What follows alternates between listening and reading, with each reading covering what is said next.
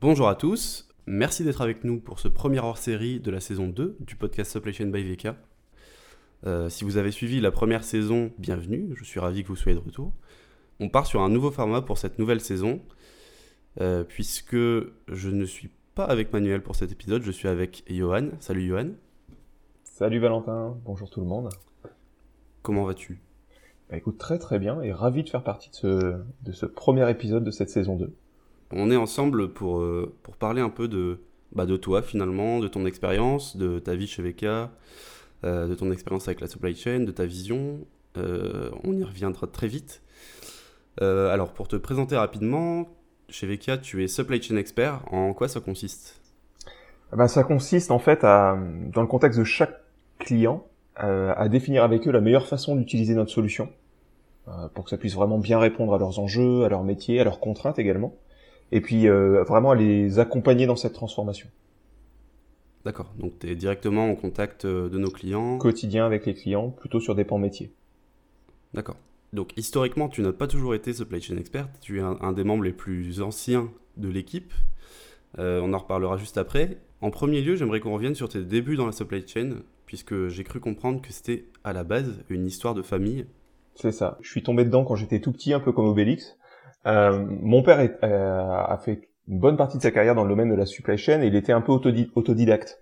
Euh, c'est-à-dire qu'il a commencé en tant que chauffeur-livreur, il conduisait les camions dans le domaine pharmaceutique. Hein. C'était pour une entreprise qui s'appelle l'OCP qui livre les pharmacies. c'est un grossiste pharmaceutique. Et, et, tout petit en fait, je me souviens, je devais avoir 3-4 ans, je commençais déjà à l'accompagner. je faisais les tournées le mercredi ou le samedi avec lui, ça permettait de passer du temps ensemble. Et, et donc ça, c'était mes, mes, premier contact, on va dire, avec le monde de la supply. Et puis ensuite, euh, bah, mon père a eu la chance de, de se former, etc., et d'intégrer euh, euh les activités d'approvisionnement de cette entreprise-là. Et donc vers 10 ans, bah, je lui donnais un. Quand j'avais 10 ans, je lui donnais un coup de main pour charger les camions. Euh, vers 12-13 ans, je travaillais plutôt dans l'entrepôt pour réceptionner les colis, préparer les tournées du lendemain. donc là, c'était c'était en le, week-end, hein, c'était pas du travail officiel, là, à cet âge-là, bien évidemment. Mais bon, je donnais un petit coup de main à mon père et ça a été mes premiers contacts euh, avec le monde de la, supply. Par contre, moi, je me suis plutôt orienté euh, dans mes études vers, l'informatique. C'est vraiment un domaine qui me passionnait. Et puis, euh, cette formation, c'était une formation de l'école centrale de Lille, qui est une formation par alternance, ce qui m'a permis d'avoir énormément de contacts avec le monde de l'entreprise et assez naturellement euh, c'est vers la supply que je me suis tourné. Donc j'ai mixé euh, un peu les, deux domaines que je connaissais, euh, l'informatique pour la passion, la supply pour le, contexte que, j'avais déjà pu appréhender. Donc ça a été mes tout premiers débuts et ce qui est marrant c'est que c'est que je reste hein, vraiment dans le domaine qui est aujourd'hui le cœur et l'ADN de VK. On y retrouve déjà ces premiers indicateurs forts.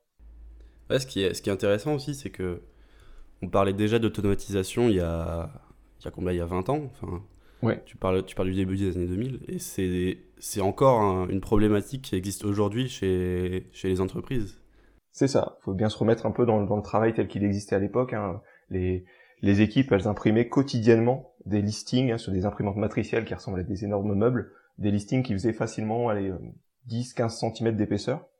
Et avec leur fluo, elles, euh, elles, elles passaient en revue chaque ligne pour décider est-ce qu'il fallait commander, pas commander, etc. Et quelle était la meilleure action à faire. Euh, alors c'est vrai que bon, on n'est plus euh, aujourd'hui l'activité au quotidien, elle se fait plus comme il y a 20 ans. On, se paluche beaucoup moins des, des fichiers, enfin des, des, listings papier, etc. avec un fluo. On exploite aujourd'hui Excel. On a quelque part euh, dématérialisé ce listing. Euh, on a mis quelques petites règles de gestion, etc. pour s'aider. Et Excel a énormément aidé dans ce domaine-là. Euh, maintenant, on n'est pas encore au bout de ce que de ce que la technologie autorise. Et aujourd'hui, il y a une nouvelle ère qui s'ouvre devant nous. et il y a plein de belles choses à faire encore dans ce domaine-là. Exact. Euh, donc pour revenir un peu sur, euh, sur tes débuts avec VK, euh, après du coup avoir étudié le développement, et, enfin l'informatique et la supply chain, tu t'es tourné évidemment vers VK, logiquement. comment s'est passée ta rencontre avec l'entreprise À quoi elle ressemblait à l'époque? Alors, faut remettre dans le contexte, on était en 2009, donc bon, j'avais fait quelques infidélités à la supply chain, on a travaillé dans l'industrie automobile, dans, le monde du sport aussi, euh, toujours au travers de différentes startups. Euh, et puis en 2009, euh, j'ai eu la chance de rencontrer Vekia, euh, bah, comme beaucoup de startups, hein, des événements de networking. Euh, et là, en l'occurrence, on était sur un, dans le cadre d'un salon lillois, un événement en, en marge d'un salon lillois. Et, et puis c'est comme ça que je, voilà, que j'ai découvert l'activité de cette entreprise. Et puis j'ai retrouvé bah, mes, mes deux passions, l'informatique, le supply. J'ai dit bah c'est génial, il faut à tout prix qu'on discute. Et, euh, et il s'avère qu'il y avait un poste qui était ouvert et j'étais en recherche à ce moment-là et donc dans les deux jours qui ont suivi, j'ai commencé, euh, euh, j'ai signé mon contrat et j'ai commencé chez Veki. Ah ouais, ça a été très vite. Ouais, tout à fait. Et du coup, à quoi ressemblait l'entreprise à cette époque-là? Combien vous étiez euh, vous étiez implanté Parce que je sais qu'on n'a pas toujours été à Euratech. Euh, voilà, à quoi ça ressemblait à l'époque? Alors, moi, j'ai connu, je suis arrivé, l'entreprise était déjà Euratechnologie. Au préalable, elle était effectivement dans des locaux euh, de l'INRIA euh, à la Haute-Borne, près de Lille. Mais lorsque je suis arrivé, ils venaient d'emménager quelques semaines ou quelques mois auparavant dans un petit bureau. Hein, je pense qu'on était 7, 8, 7, 8 personnes à peu près. Des passionnés. Enfin, on était vraiment la culture euh, start-up garage. C'est vraiment l'image que je me fais quand on parle de, de, de, grandes entreprises qui ont commencé dans un garage. Euh, c'est un peu ce que j'ai, en tout cas c'est ce que j'ai en mémoire quant au tout début de Vekia, avec beaucoup de fun, beaucoup de passion, des, des challenges énormes et, et, et, une vision euh, qui était déjà là de façon très très prégnante et, et qui nous qui nous qui nous poussait tous en avant quoi. Et une passion pour le client aussi et ses enjeux. Enfin, clairement. Euh... Quelque part, euh, rien n'a changé. Donc du coup. bah, si ce n'est l'échelle, l'échelle de l'entreprise euh, qui s'est structurée, etc. Mais effectivement, il y a eu un gros gros effort fait par l'entreprise pour garder cette culture. Et, et c'est pas toujours évident lorsqu'une entreprise grossit, lorsqu'elle passe du statut de start-up à celui d'un bah, d'un éditeur reconnu, établi, etc. Euh, de, de, de, conserver ce qui a fait son ADN de départ en fait. Et alors ça a fluctué dans le temps, mais aujourd'hui on, on, on, conserve une bonne partie de ces choses-là, clairement. Ouais. Non mais c'est flagrant. Moi je suis arrivé beaucoup plus tard, je suis arrivé en 2015, donc ça fait quand même 5 ans, mais c'est on, on s'en rend tout de suite compte de, ce, de cette culture qui est, qui est historique chez Veka. La passion du client, la passion du défi et la passion de la science. Exact, exact. Euh, donc on va revenir un peu sur ton métier. Ouais. Euh, donc tu as commencé en développeur, en tant que développeur chez VK. Aujourd'hui, dix ans plus tard, tu es supply chain expert. Donc c'est des fonctions assez éloignées. Euh, comment comment ça s'est passé Comment on passe de l'un à l'autre? C'est vrai que c'est un, un, peu le grand écart. Euh, bon, naturellement, je suis rentré sur, le, sur la dimension informatique. Hein, C'était mon métier euh, premier, c'est ce que j'ai appris à l'école, c'est pourquoi j'ai été formé. Euh, maintenant, comme j'étais très très à l'aise euh, sur les, les, concepts liés à la supply euh, et que j'étais passionné par ce domaine-là, ça s'est très très vite euh, euh, vu, on, on, va dire. Et donc, assez naturellement, je me suis positionné sur des sur des postes où j'étais plus sur la conception fonctionnelle. donc, on était toujours sur le monde de l'informatique, hein, mais il s'agissait de définir bah, quels étaient les écrans, quels étaient les gestes métiers, quelles étaient les, les bonnes façons de procéder. Euh, et, et, donc ça m'a amené à interagir avec un, tout un tas de clients, etc. Et j'étais extrêmement à l'aise sur ce sur ce sujet-là. Euh, donc ça c'est c'est comme ça que j'ai fait un premier pas vers le vers le le, le, le pan métier. Euh, et puis après en 2015 euh, ou dans ces dans ces eaux-là, j'ai eu la chance, euh, ça c'était une vraie vraie belle opportunité et, et, et que Veki a offert à un certain nombre de, euh, de, de de collaborateurs. De... C'est une, très belle opportunité que Becky a offert à un certain nombre de collaborateurs, effectivement, euh, en fait, de, de, suivre une formation. À l'origine, c'est Manuel Davy, le fondateur, qui l'avait suivi. Une formation qui est en partenariat, en fait, entre Eura Technologies et, l'université de Stanford, en Californie, euh, autour d'une formation autour de la gestion de l'innovation. Euh, comment euh, bien capter l'innovation, comment définir le, le, produit idéal pour répondre à ce, aux besoins du marché, euh, comment tester toutes les hypothèses. Euh, et ça, ça a été vraiment une formation juste incroyable, extrêmement inspirant, avec des, des intervenants qui étaient euh, du, de, de, de, renommée mondiale. Enfin, c'est, on a eu la chance d'être formé par des personnes dont on lit les livres, dont on va acheter les livres à la Fnac habituellement. Euh, donc c'était vraiment des experts du domaine, c'était, vraiment génial. Et suite à ça, en fait, j'ai saisi, euh, euh, ça a été un grand dilemme, mais j'ai fait, j'ai fait un pas en avant en quittant le monde de l'informatique pure euh, pour rejoindre les équipes commerciales. Alors sur un poste d'avant-vente, hein, c'était pas totalement décorrélé de, de, ce que je savais faire, euh, mais du coup je, je mixais, j'étais davantage sur le sur des pans commerciaux.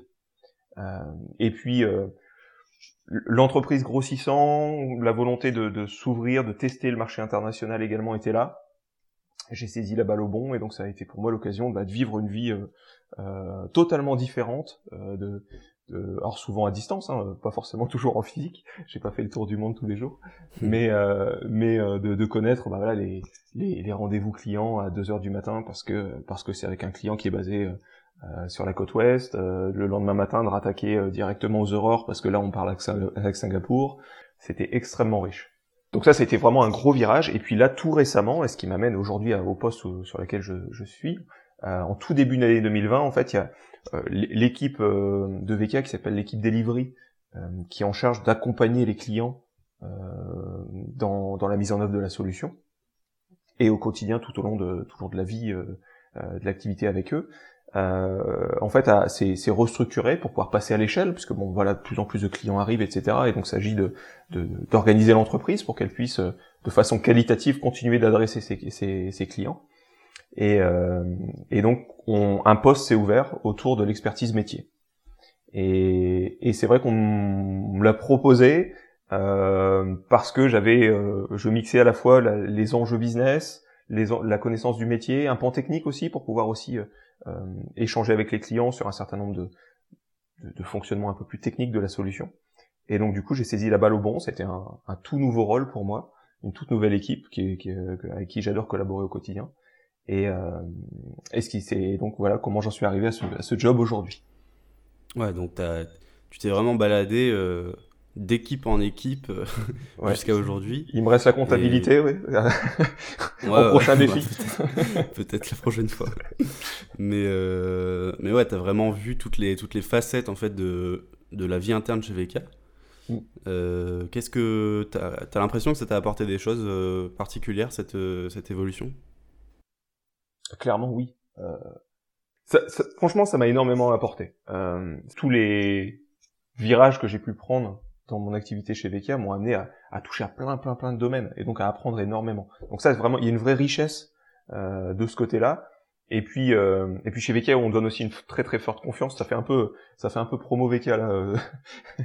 ça fait un peu venez venez travailler chez Vekia mais c'est ce que mais euh, mais il y a aussi une vraie confiance qui est donnée aux euh, bah, aux, collaborateurs et on, on, on, les laisse faire preuve de beaucoup d'initiatives euh, de, de, de, défricher des, des, certains terrains, etc. Et, et ça, c'est juste génial, et ça, on le retrouve dans, dans peu d'entreprises.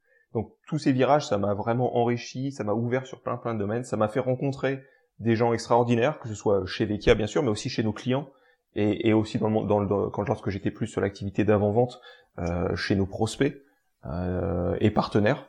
Donc il y, y, a vraiment, euh, enfin je me suis fait un, un réseau de personnes que, que j'apprécie tout particulièrement, qui sont des, qui, qui, sont pour moi extrêmement inspirants euh, et vers qui je me tourne assez, assez facilement. Donc toi, ça t'a apporté beaucoup de choses et est-ce que tu as l'impression aussi que peut-être quelque part le client ressent et cette, cette expérience, cette, euh, cette pluralité dans, tes, dans ton parcours et que ça lui apporte quelque chose aussi? Bah, Disons que je l'espère. Donc, euh, et puis, bon, j'espère aussi que, que, je contribue au projet par, par, par la passion, enfin je veux dire, que je peux apporter sur les sujets supply, aussi bien le sujet supply dans la théorie, mais aussi, mais c'est la passion que j'ai aussi pour les personnes qui font la supply aujourd'hui, euh, pour et aussi pour la rigueur, euh, la rigueur vraiment scientifique hein, de, la, démarche. Moi, je pense que n'importe qui qui t'a déjà euh, vu travailler ou travailler avec toi chez Vekia pour confirmer ce, ce, ce, ce, côté de ta personnalité très passionnée, etc. alors du coup, le, le job, euh, par quoi ça se traduit aujourd'hui Enfin, concrètement, qu'est-ce que tu fais? Ben, concrètement, euh, j'accompagne nos clients. Euh, alors le job hein, expert, expert métier, hein, expert métier mmh. Vekia. Euh, donc j'accompagne sur les pans métiers pour les aider dans leur transformation. Euh, c'est-à-dire ils, avaient, de, ils ont depuis des années et des années euh, mis en place tout un tas de process, tout un tas de, de, de modes de gestion qui, qui ont, ont, soutenu leur activité jusqu'à jusqu'à maintenant. Euh, nous, avec la solution, on vient apporter des, des modes de fonctionnement différents. Bon, il, y a, y a tout un tas de gestes qui disparaissent, il y a des gestes qui apparaissent, euh, et donc je les, je les accompagne dans, cette, dans cette transformation. Il y, a, y, a, tout un pan d'activité qui est de d'être la voix du client chez Vekia, c'est-à-dire d'interviewer le client, de, de, comprendre ses process métiers, de recueillir son besoin, de les instruire précisément, etc., pour ensuite pouvoir euh, transmettre cette information-là auprès des équipes chez Vekia. Et, et de, de, cette, avec cette casquette-là, je suis en quelque sorte le, le, meilleur ambassadeur des équipes métiers clients chez Vekia. Et puis aussi, j'ai la casquette, euh, j'ai la casquette Vekia, donc je, je, suis aussi le meilleur ambassadeur de Vekia chez le client en venant euh, euh soutenir, assister le client dans la définition de ces nouveaux process, des nouveaux gestes, des nouveaux pans métiers qui apparaissent, euh, l'accompagner, on le disait, dans sa, dans sa transformation, donner le sens, expliquer, former, démontrer euh, l'apport de valeur, euh, et puis euh, tout un pan autour aussi, bon, un peu plus classique, hein, sur la, mesure de, gain de, cet apport de valeur, le, venir le factualiser, le mettre en lumière, le mesurer au, travers d'un ROI. Ok, je pense que c'est plutôt clair. Je pense que les gens qui ne te connaissaient pas te connaissent parfaitement maintenant, connaissent toute ta vie. Je te propose qu'on parle un peu du client il y a, il y a 10 ans par rapport au client d'aujourd'hui. Est-ce que toi, tu as remarqué une nette différence dans, dans, le discours, dans les problématiques du client, euh, ben, d'un client en 2010 par rapport à un client en 2020, par exemple? Clairement oui, clairement oui. Il y, y, a une vraie, une vraie transformation qui a déjà eu lieu euh, et, et, qui les amène et qui les amène aujourd'hui à être beaucoup plus matures, beaucoup plus précis sur leurs besoins, sur leur compréhension aussi des, des, des solutions qui sont qui sont face à eux. Il y a 8-10 ans, il hein, faut se remettre dans le contexte, hein, il y a 8-10 ans, euh, parler d'intelligence artificielle, c'était c'était rare. Hein. Les gens, lorsqu'on parlait d'intelligence artificielle, ils pensaient euh, science-fiction, Minority Report. Euh, et donc, VK, il y a, il y a 8-10 ans, les toutes premières avant-ventes que j'ai pu faire, les tout premiers échanges avec les clients, on prenait notre bâton de pèlerin et, on allait euh, euh, évangéliser, leur expliquer euh, ce qu'est l'IA, comment ça fonctionne, les grands, les grands principes, pourquoi ça apporte de la valeur, pourquoi c'est pertinent, pourquoi est-ce qu'on peut faire confiance à ce type de techno. Et on était confronté à plein plein de freins psychologiques, etc. On était sur le marché français un, pionnier, hein, et, peut-être même plus largement que sur le marché français d'ailleurs, l'une des entreprises pionnières dans le domaine.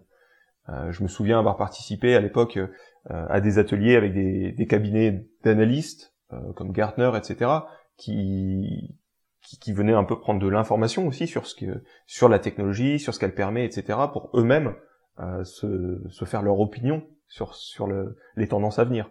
Euh, donc on était vraiment au tout tout tout début. Euh, notre solution a été perçue comme étant totalement innovante, totalement disruptive, on parlait pas encore de transformation digitale à l'époque. Il hein. faut vraiment remettre dans ce contexte-là. Donc on était un peu un ovni sur le marché et, euh, et, il fallait être visionnaire pour vraiment euh, euh, appréhender tout l'apport de valeur et oser franchir le cap. Alors qu'aujourd'hui, ou plutôt on va dire depuis ouais, 3-4 ans, tout a changé. Aujourd'hui, tout le monde parle d'IA. Il y a des salons d'IA toutes les semaines, il y a des, des, milliers d'articles qui ont été rédigés sur le sujet, à tel point même qu'on a, peut-être venu dans, dans, l'extrême inverse.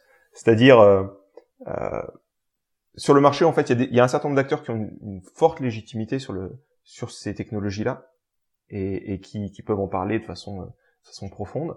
Euh, et il y en a, il y a aussi des acteurs qui sont un peu plus opportunistes, qui voient ce virage IA, qui voient cette transformation, qui ont un peu loupé le coche.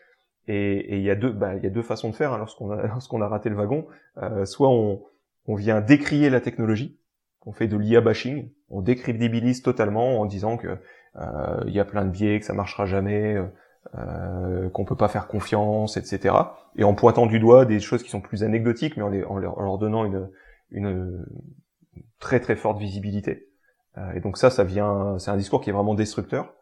Et puis, euh, ou à l'inverse, on fait l'IA washing. On n'en fait pas, dans la réalité on n'en fait pas, mais on dit qu'on le fait et on, et on présente l'IA comme la solution magique, miraculeuse, euh, qui permet de tout faire, euh, du sol au plafond, elle fait le café, elle fait ce qui n'est pas forcément non plus. Euh, ce qui est totalement faux et il faut pas prendre les les les les, enfin, les, les équipes métiers pour des pour des lapins de six semaines. Ils savent pertinemment euh, que ce qui est possible, ce qui, est du, ce qui tient du rêve, de ce qui tient de, de la réalité.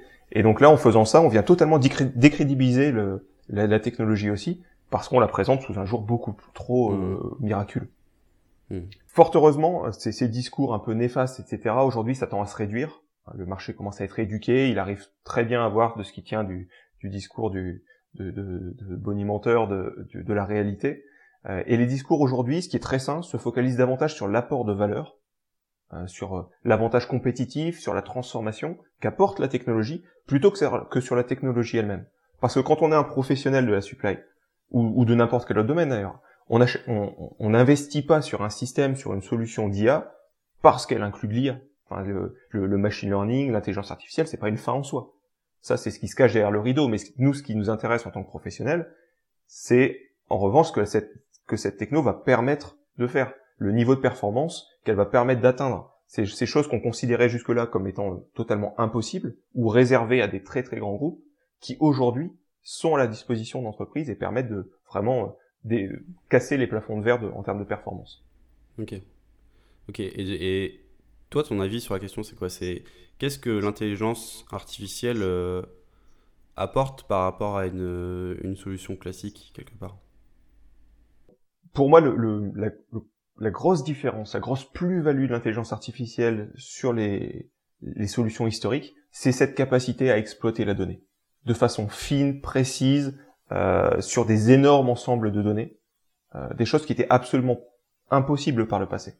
Euh, on, vit aujourd'hui un vrai changement de, paradigme, et j'aime bien cette expression changement de paradigme parce que ça veut dire que fondamentalement, on a, un avant et on a un après. On vit un changement des règles du jeu. Et la situation qu'on connaissait jusqu'ici, elle est, assez simple. Hein. L'exploitabilité des données, de l'information, elle était limitée. Souvent, l'information qu'on souhaitait, elle n'existait pas. Si elle existait, elle n'était pas nécessairement accessible facilement. Lorsque l'information était centralisée, euh, elle était souvent, malheureusement, pas en qualité. On avait de l'information qui était obsolète, pas à jour, incomplète. Euh, et donc, on pouvait pas exploiter ces données parce que si on les intégrait dans nos raisonnements, on aurait même dégradé les performances. Ces données, elles n'étaient pas, elles étaient pas propres. C'est pour ça qu'aujourd'hui, de jour, jour après jour, les métiers de la supply, ils se résument souvent, pour une grande partie de l'activité, euh, à parcourir des kilomètres de fichiers Excel pour relire et ajuster systématiquement des propositions qui ont été faites par un système qui est euh, euh qui, qui, qui n'avait pas tous les tenants et les aboutissants. Et l'humain comme lui, il a cette information, il va revenir, il va relire ces informations, il va changer les valeurs pour en tenir compte. On est en fait une sorte de, euh, de version Excel des temps modernes de Charlie Chaplin. C'est un travail à la chaîne, mmh. sur écran, mmh. mais c'est un travail à la chaîne. Ouais, mais... c'est vrai que quand on parle d'intelligence artificielle, euh, on parle souvent des performances, mais il y a aussi euh, le, côté amélioration du métier, en fait, qui qu'on a choisi de mettre en avant aussi chez VK parce qu'il est réel. Tout à fait, tout à fait, parce que ce que ce que permet euh, en fait l'IA, hein, si on si on on, s'arrête pas sur la techno, mais ce qu'elle autorise de faire, bah, c'est d'exploiter toutes ces données là, de l'exploiter directement dans la prise de décision, puisque ces données elles sont euh, aujourd'hui dans les organisations, elles sont de plus en plus disponibles, elles sont plus riches, elles sont plus précises, elles sont centralisées, elles sont partagées. Les organisations ont bien compris le, ce, ce, virage et maintenant il faut les exploiter pour pouvoir faire des propositions qui, qui, euh, qui vraiment aident le métier.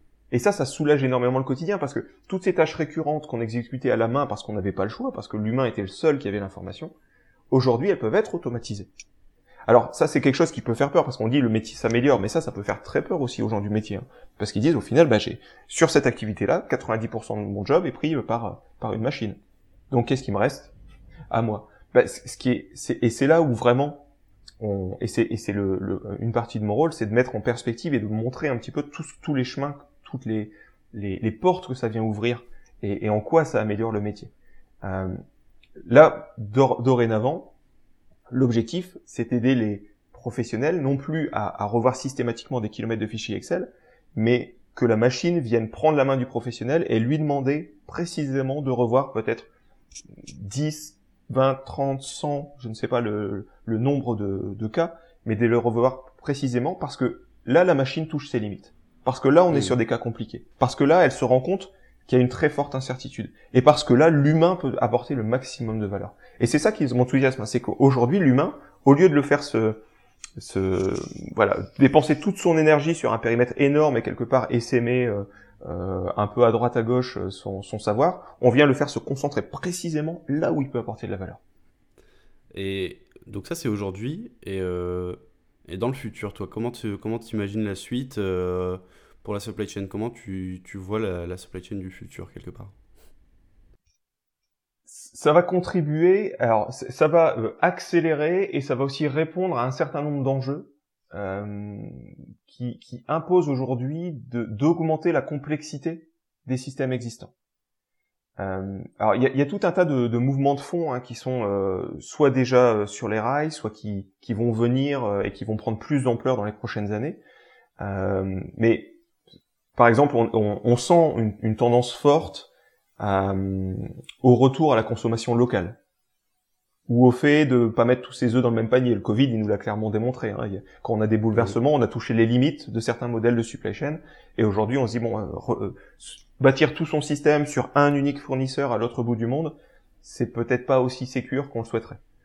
Euh, on, a, il y a aussi toute une mouvance autour de la traçabilité, du partage de visibilité. Euh, on, et, ça aussi, ça a été bien mis en évidence lors de, dans ce, lors de cette période particulière, c'est qu'on a besoin maintenant de partager beaucoup plus avec ses fournisseurs, avec les fournisseurs de ses fournisseurs qui, qui ont, et, de sortir d'une certaine façon hein, de, euh, de, de, cette relation purement client-fournisseur à une relation partenaire-business. Il y a d'autres choses hein, qui vont qui contribuent à la, à, la, montée en complexité des supplies. Aujourd'hui, euh, on, on, court vers une de plus en plus de personnalisation des, des, des, des produits, hein, que ce soit dans le B2B, dans le B2C d'ailleurs. Hein, on, le voit, on pense souvent B2C, mais ça, ça existe aussi dans le B2B, d'avoir des produits qui soient euh, avec énormément d'options, on peut venir changer euh, un peu tout ce qu'on veut dessus pour répondre exactement à ses attentes. Sauf que ça, derrière, des enjeux supply qui sont euh, qui sont importants. Il y a un autre enjeu fort, c'est c'est tout tout ce qui est RSE, tout ce qui est impact carbone lié au transport, tout ce qui est les régulations des transports qui vont intervenir, qui vont être de plus en plus rigoureuses, un peu plus en plus strictes, notamment dans le cadre des, des grandes villes où on pourra plus venir approvisionner euh, euh, un peu comme on veut, etc. Et donc, il va falloir sans doute diversifier euh, ces modes de, stockage, peut-être les démultiplier également. Sauf que ça, derrière, ça veut dire qu'on va, au lieu de piloter un seul entrepôt et d'avoir des stocks sur un seul entrepôt à gérer et à optimiser, on va devoir les gérer sur beaucoup plus de points de gestion. Et pourtant, on n'a pas beaucoup plus d'argent. Donc, il ne s'agit pas de, de, de, multiplier par 10 les niveaux de stock. Il s'agit de prendre, de faire les bons arbitrages et donc de d'être au plus fin, au plus près et beaucoup plus performant sur ses prises de décision. Et tout ça, en fait, toute cette montée en complexité, ben, le l'IA et les solutions comme Viekia sont là pour y répondre, euh, pour euh, pour permettre d'absorber cette complexité sans faire exploser en vol les équipes existantes et même en leur permettant de faire mieux leur métier, en, mmh. en se concentrant sur, le, sur les tâches où elles apportent le plus de valeur. C'est là où il y a une, une, vraie richesse, et moi c'est ce qui m'enthousiasme énormément dans ce qu'on est en train de vivre aujourd'hui, c'est de voir cette transformation. Ouais, complètement, mais je trouve que c'est ce qui est passionnant aussi dans la chain, c'est que il y a toujours beaucoup à faire et, et c'est jamais fini, et quelque part c'est un problème, c'est une réponse à un problème de base qui est, qui est mhm. basique. C'est que même quand on fait, euh, nous, pour nous-mêmes, notre, notre liste de courses, on est en train de, de faire de, du réapprovisionnement à son échelle. Sauf que pour la supply chain, c'est au niveau mondial. Et, et c'est ça qui, qui, apporte toute la complexité. Et euh, mêlé aux, enjeux aussi environnementaux, économiques, etc. C'est vraiment un problème euh, qui, qui, qui sera jamais vraiment résolu à 100%, j'ai l'impression. Mais on, on peut s'en approcher. Pour moi, pour résumer, hein, pour moi, le, métier de la supply chain, c'est, ça consiste à gérer de l'incertitude. On a devant soi tout un tas d'informations Certaines sont certaines, des faits euh, avérés, d'autres sont plus ou moins certaines, d'autres sont fondamentalement des inconnus. Et avec tous ces paramètres, toutes ces hypothèses, toutes ces probabilités, on est amené au final à, à, décider de la meilleure décision à prendre pour atteindre un objectif donné. Et derrière ça, il y a une, énormément de complexité, il y a énormément de, de, de statistiques, et c'est pour ça que la technologie super, est super pertinente sur ce type de sujet. Exact, complètement. euh, bah écoute, je pense que je pense qu'on peut, on peut terminer là-dessus.